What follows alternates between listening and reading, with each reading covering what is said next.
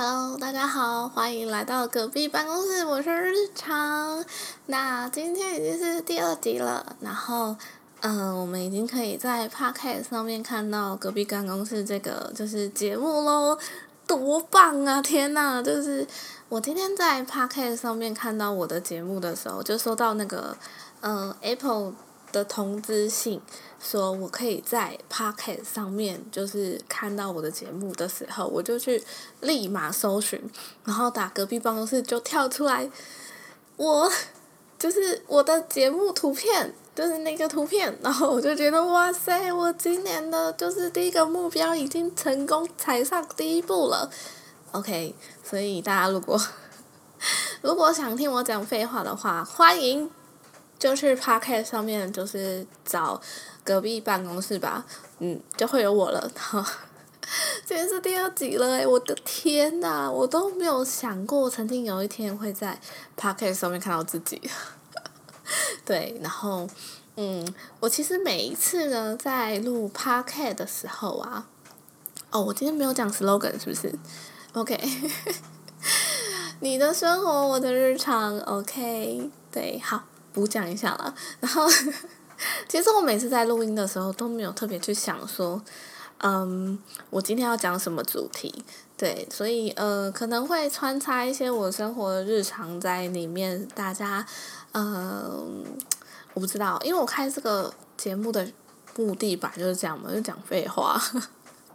就是有一种呃，今天你可能我发现很多人在一天过完之后，不知道今天有什么有趣的事。像我有时候就会问他说：“诶，那你今天过得怎么样啊？发生什么事吗？”就是如果大家有玩交友 A P P 的话，通常都会以这个开头吧。我就是以这个开头对，然后就说：“诶，那你今天过得怎么样啊？”很多人都回答我说：“不怎么样，跟平常一样啊。”然后就觉得嗯，好。就算每天都过得一样，还是有些微的差别吧。例如，今天大家如果听到后面的雨声的话，诶，那是正常的，因为本人有点穷，然后也不是有点穷，小资足啦。然后在台北租房子，大家都知道这是一件非常困难的事情，困难到我真的不知道怎么办的事情。就是找到一间不是鬼屋的房子，其实有点困难，在你就是。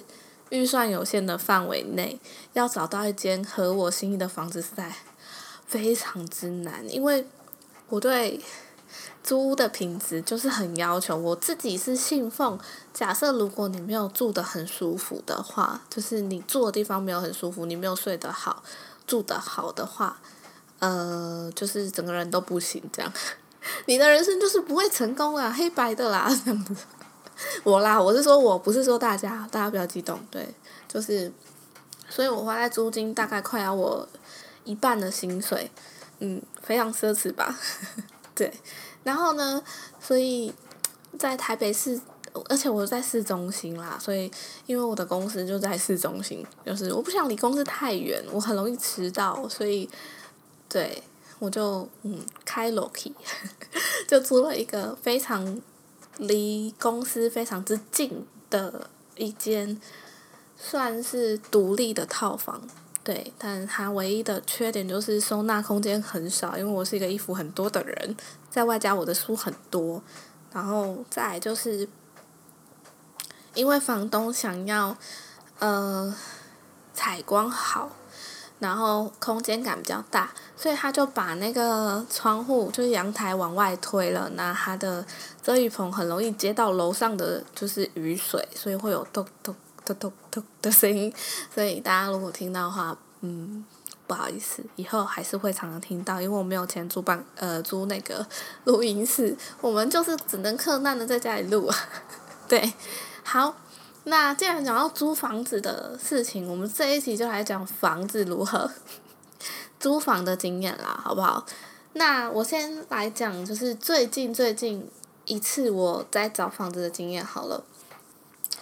我不知道大家有没有那种，就是大家租过什么样的房型呢？我的话，曾经是有跟同事一起合租过一间家庭式的，呃，社区大楼。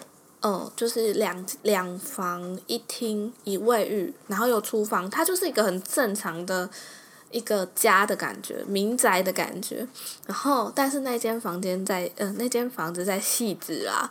当初我们租的时候是，啊，我记得好像是一万六千块，两个人一万六千块，一个人八千块。哎，不对，我付九千。我的朋友他，因为他就说啊，我的房间这么小哎，但我我可以，我不想要付这么多，就是这样超过我的预算什么的。对，所以呢，嗯，我就说好吧，不然你这么喜欢，然后我也觉得这个环境很好，那不然租啦，我多出一千块九千。所以我出我出九千，然后他出，哎，我出九千，他好像出八千吧。不对，他出七千，嗯，所以我用九千租的，我是不是很凯？啊，好啦，我我现在想起来好像有点凯，好算了不管，反正总之它是一个社区大楼就对了。然后呢，我觉得那里环境很好，因为它就是有警卫嘛。社区大楼就是有警卫，有那个垃圾回收区，你就不用追垃圾车。但是 问题来了。它最大最大缺点哦，邻居也不吵，邻居也很棒，不吵。最大最大的缺点就是，呃，就是呃，卫浴设备真的有一点年代。然后我们就是常常一开始都没有什么问题，然后大概住了半年之后。呃，马桶就开始有问题了。我曾经徒手修马桶过，但后来它是那个净水器坏掉，就是大家如果有把马桶盖掀起来的话，发现里面会有一个净水器嘛，对，然后它那个净水器坏掉就会一直漏水，对。后来是房东有负责修啦，所以房东也是很阿萨里的人，所以就是谢谢房东帮我们修那个马桶漏水，对。然后我记得换那个不便宜耶，嗯，好像要。八百到一千多块吧，忘记了，很久很久以前。但是我觉得，呃，如果大家在台北想要，因为那是戏子，所以，嗯，那样的品质哦，因为含哦管理管理费是含在里面的，我没有缴管理费。然后要很注意一点，在台北租房子要很注意一点，就是它是不是台水台电，还是说它含它包水，但是一度电要收你五块，或者是五块五。这个是很重要的事情，因为本人在台北租房子，我是不可能不开冷气的。我就是一个没有冷气会死的人，甚至没有暖气会死的人。我现在就开暖气，所以呢，他 就是很很就是很要注意这一点，就是它是不是台水台电。那如果不是台水台电的话，他就说哦，我含那个什么清洁费、管理费啊，巴拉巴拉巴拉，然后反正就是你一度电我要算你五块五啦。哦，就是这个，就是大家要考虑清楚哦，因为嗯，那个冷气吹下去，你真的是会就是爆炸性的那个成长，指数性成长还是爆炸性成长，不管，反正就是你的账单会非常恐怖，而且它那种五块五的电啊，它都是呃怎么讲，房东会装电表，然后他是看他自己私私下装的那个电表，你怎么知道那个电表没问题呢？我都很怀疑耶，因为那电表就算就是乱转，或者是别人用到你的电，你会知道吗？你不会知道，你还是缴啊。然后甚至说，我有听过，我有个朋友，他呢租了一间，嗯，算是顶楼加盖嘛。然后他的楼下是怎么讲？他是顶楼加盖，然后原本那个顶楼那一层呢就已经有人住了。然后他是住顶楼的楼上嘛，OK，然后 每次账单来，他每次看到那个嗯。就是台水台电啦，它是台水台电，可是他在缴的时候都缴，比如说是人家的两倍价钱，那个水费很贵。假设如果我平常在用水是三百块，好了，他可能是要缴到一千块，那他就很奇怪，因为他一个人住而已嘛，怎么可能就是两个月水费弄到一千块，还是怎样？他们家开游泳池是不是？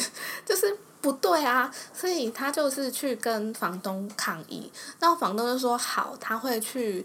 跟楼下的就是跟楼下那个租客讲，因为他们是顶楼只有一个电表，所以他根本电表跟水表它是在一起的，他根本分不出来谁是谁的，所以等于说我那个朋友他是连同楼下那一户一起缴，那楼下那户都都是凭良心嘛，比如说今天先来一千块，大家就是可能 share，就是五百五百之类，可是楼下那户都不缴，然后都把就是都直接跑来跟他讲说，哎，这个月就是一千块哦，他都没有给他看单子，就说一千块，然后就要大缴这样，就是他要跟他收钱，然后。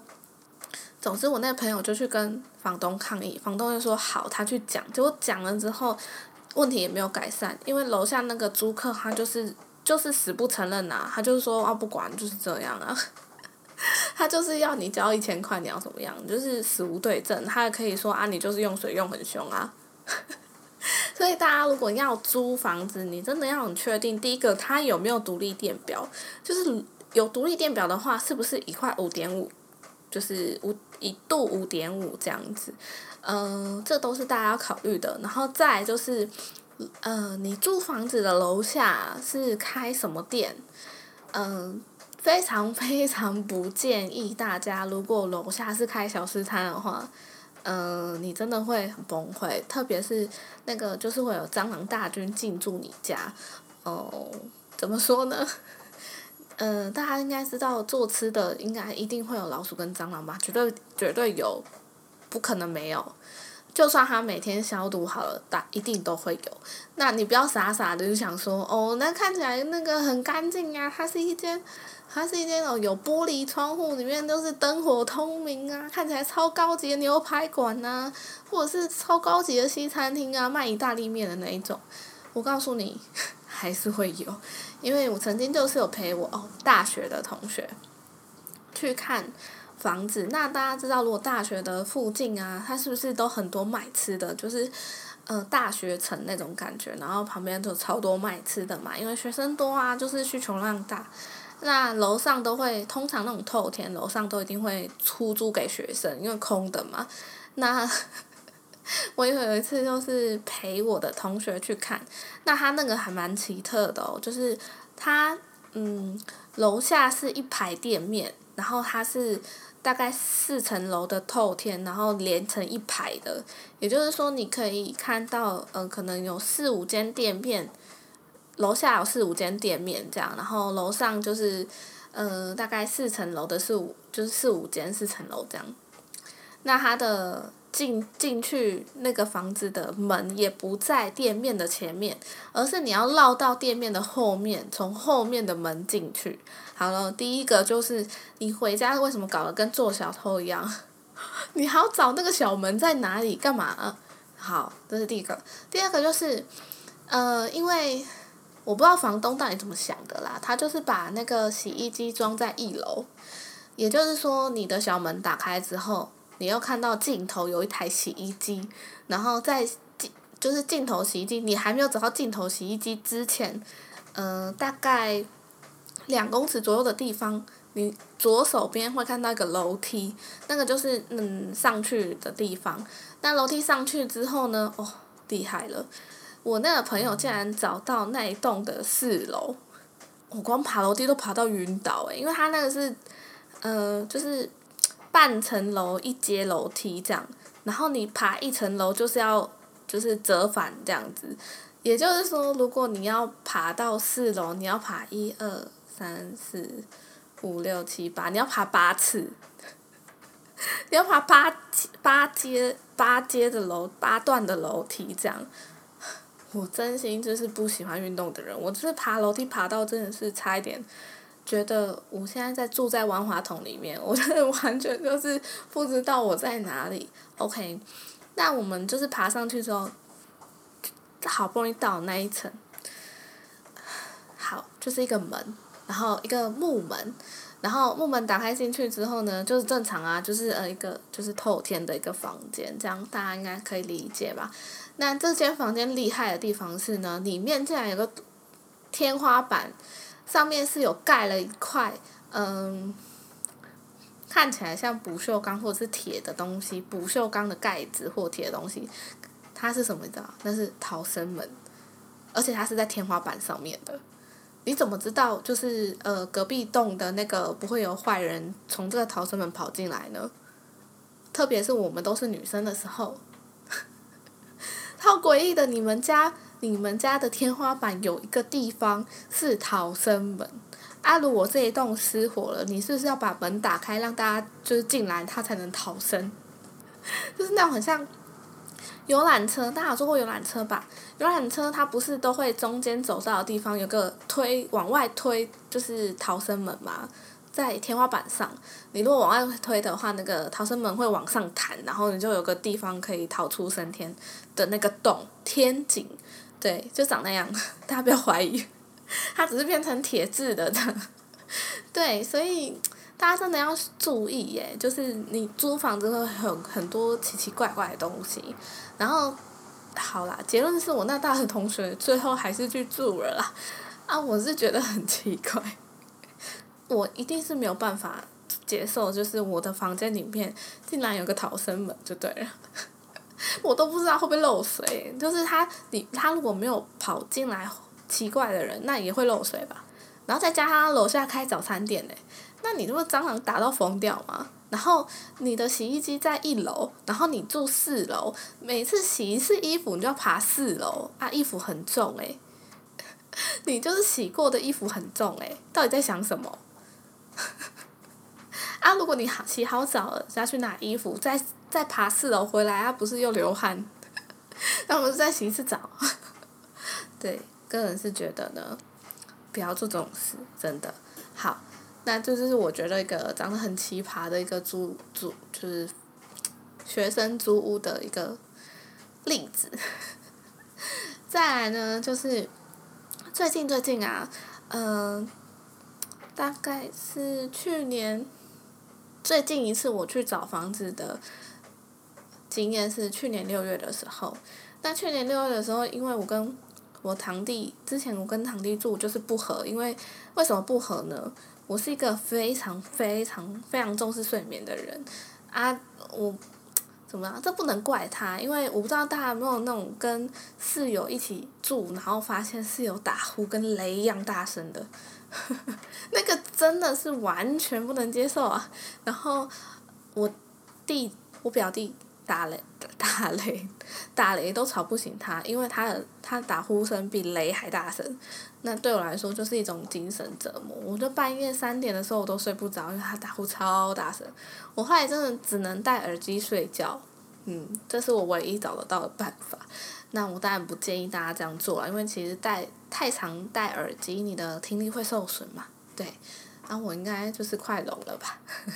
好，然后呢，因为这个原因，再加上我不知道大家对室友的呃印象是什么。我们下一集来讲室友好了，我有很多室友可以讲。我们今天还是讲租屋好了。好，那再就是我。六月的时候，曾经为了呃要租便宜的房子，大概看到一万块的房租吧，我就好开心哦，在台北市，在台台北火车站附近，然后就觉得哇，好开心哦，怎么会有一万块的房子，而且它上面写它有七平到八平之间，我就觉得哇，我一定要去看看。然后我就预约了，我就打电话去预约，结果那个人就跟我说，嗯，我就跟他说，哎，我想要呃星期一看房子啊，叭叭叭之类的，就说好，那你那个时候就是呃到了再通知我这样，我就说好，然后我那天下班就好开心好开心跑去看，呃，第一眼呢，我到了那一栋房子的楼下，好不容易把车停好了，因为那边就是你知道火车站嘛，车很多啊。然后我就好不容易把车停好之后，我终于找到那一栋的时候，我发现，它楼下是商旅，是对大厅是装潢的很漂亮，但是它还是一间商旅。好，商旅呢就走进去很漂亮的大厅之后，呃，有两两座电梯，一座是商旅专用的，一座是就是那一栋大楼专用的。那我们就坐那栋大楼专用的嘛。然后进去之后就走到那一层楼，一打开，哇！大家有看过香港的电影吗？那有看过香港的房子吗？就是呃，它一打开你会看到大概是感觉像是一面墙啦，但是你的左边右边各有一条通道，也就是它其实是一个么字形的呃大型住宅，它的通道是一个么字形，然后所以你左边右边都都有一个路，就是有一条路就对了。然后我就找到那一间呃所谓的只要一万块呢就可以租的房子。那我到的时候我就打电话给房东嘛，然后房东就说：“哦，你到了，那呃你有看到我脚下有一个踏垫吗？”我就说有。然后呃他说踏垫下面有钥匙，那你就自己打打开来参观，可以的话你再电话通知我。想说啊。就是钥匙随便放吗？对，好，然后我就找到钥匙了。然后那个，我要先说呢，踏垫真的很脏，不知道多少人踩过。OK，我就拿出来那个踏垫，而且那踏垫是那种上面是红色塑胶贴，就是那种红色塑胶的质感的那种踏垫，我不知道大家有没有看过。OK，然后我拿了之后，我就开始开锁嘛，开锁才是恐怖的地方。那个很，因为那个大楼看起来蛮旧的啦。然后，呃，哦，没有讲。在我走进走到那个房间，就是那个那户前之前呐，整条的通道就是我看到什么美容美甲室啊，然后就是那种休息呃休息中哦，然后营业的那个牌子啊那种，然后还有那个奇怪老人坐在那个凉凉椅上，然后就是这样看着我走过去这样子，然后我就想说啊，这个看起来太恐怖了吧，然后我就开始有点后悔。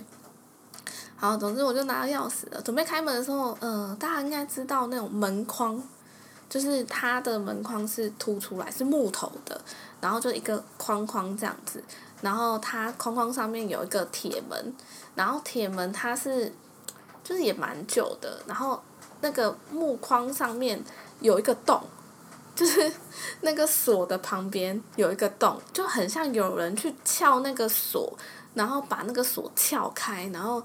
呃，对，那个撬开那个木框是真的有一个洞哦，是真的挖开的洞哦，所以我就在想说，啊，这个锁好像也没有什么屁用，就是，但是也没有什么鸟鸟用啊，那个那个做一个洞了，就挖开就好了啊，对，然后我还是很规矩的拿那个钥匙把门打开了啦。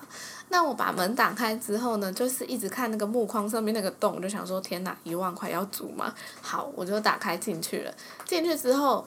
我很明显的发现到一个问题，就是那一间房间的霉味很重，霉味很重。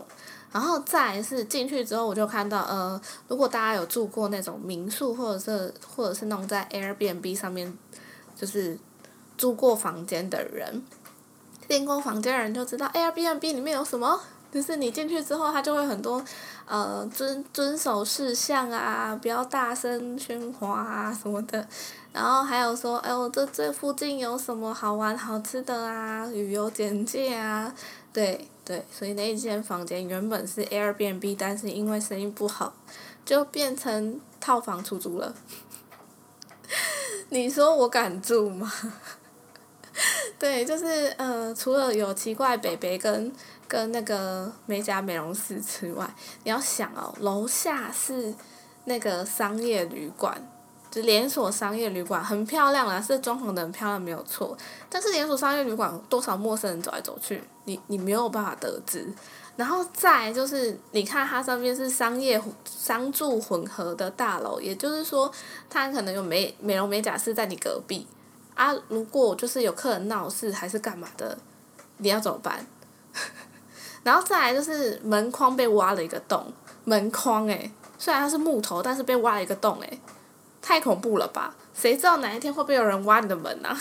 对，然后好，它其实是铁门，然后里面还有个门没有错，但是你关起来之后，依然听得到外面走路的声音，也就是说那个门其实很薄，然后嗯，隔音我觉得也不好啦，所以如果隔壁。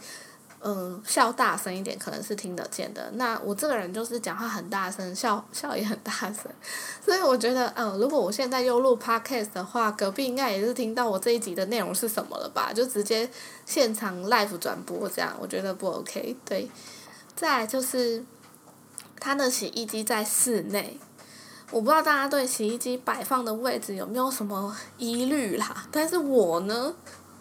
觉得洗衣机非常之吵，就是我租房子还有个条件就是洗衣机要有自己的洗衣机，因为你看像现在新冠肺炎，你敢跟别人一起洗衣服吗？你怎么知道那衣服上面有没有病毒？对，所以呃，还有一些人就是洗一些狗的用品啊，那样你敢把就是自己的衣服放进去洗吗？狗身上有跳蚤，最近还有一个，呃，好像另外一个流行病爆发是。呃，狗身上的跳蚤会带源的，所以其实宠物的用品跟人的东西是不能一起洗的哦，各位。就是它们身上的一些寄生虫会害你得病，所以不要不要放在一起洗，最好就是分开洗。然后就是很多地方洗衣机是共用的，我就不能接受。对，然后洗衣机一定要放在户外，或者是阳台，或者是厕所也可以。像我现在住的地方，因为它没有阳台，所以它是放在厕所里。但是放在厕所里，我门关起来，我就听不到它在洗衣服了。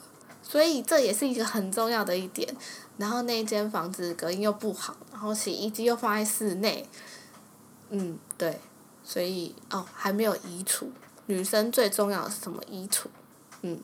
所以我果断放弃了，因为还有外面还有个伯伯，就是坐在那边，阿伯就坐在那边看路人这样走来走去，我觉得好恐怖，好像香港的某种电影，你知道吗？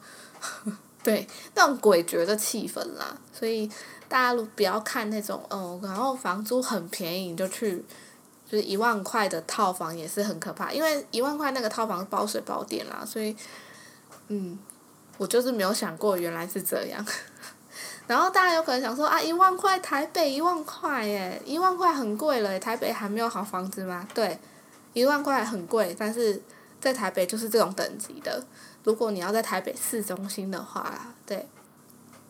那我现在住的地方，呃，一万六千块，但它现呃这个地方是算算是偏安全一点的，对，在呃中正区。嗯，这边有很多很多什么什么立法院啊，什么鬼院啊，对，就是什么呃什么离仁爱路也很近啊，什么之类的，对，所以呃我常常看到楼下有警察车子开开去，就是那种巡逻的车子啦，对，有一次我不小心逆向，还被警察说，哎哎，那个你逆向哦，你逆向哦，回转这样，对，所以呃如果我现在不觉得男生。的安全比较不重要，我觉得男生女生都会要很在意自己住的地方安不安全，因为现在很多歹徒已经不分男生女生，也有男生被性骚扰的啊，对，所以大家要小心，租房子真的要把环境都看清楚，然后就是看大家的需求是什么啦，最大最大需求，呃，最大最大要注意的就是写合约的时候要看清楚，就是。呃，就是房东是不是这个房东本人？不要遇到像张淑金之类的，就是随便找一个人来代签之类的，你也不知道这房子到底是谁的，然后就糊里糊涂住进去了。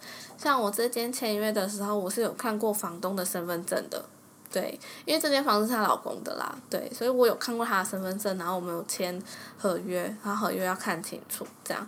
那是不是台水台电蛮重要的？就是你不想被扣一度五块，或者是你根本不知道是谁用的电，然后你就在那边付钱的话，对，大家就是要注意哦。